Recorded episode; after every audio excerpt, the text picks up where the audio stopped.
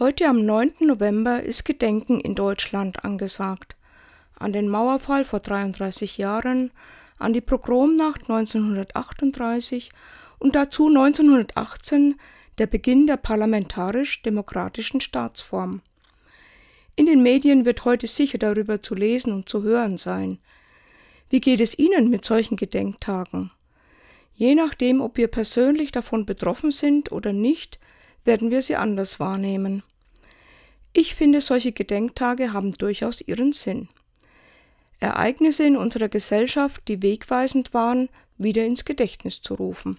Als Warnung zum Beispiel, dass so etwas nie wieder vorkommt, wie etwa bei der Judenverfolgung, als Aufforderung, Rechtsradikalismus in unserer Gesellschaft zu unterbinden, oder die verständliche Suche nach Freiheit durch den Mauerfall, die bewundernswerte friedliche Revolution der Montagsdemonstrationen, die ich persönlich nie vergessen werde.